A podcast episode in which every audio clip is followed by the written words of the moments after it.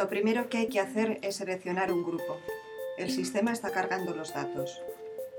En la pantalla aparecen directamente las fichas de los alumnos de esa asignatura pudiendo consultar la ficha concreta de un alumno desde aquí.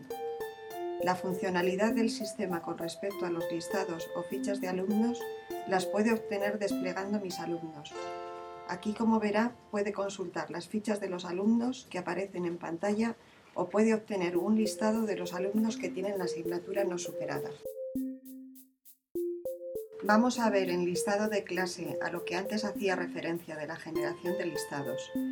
Como ven, una vez seleccionados los datos y pulsado aceptar, el programa permite visualizar un listado en pantalla o descargar un listado que se va a archivar en la opción listados.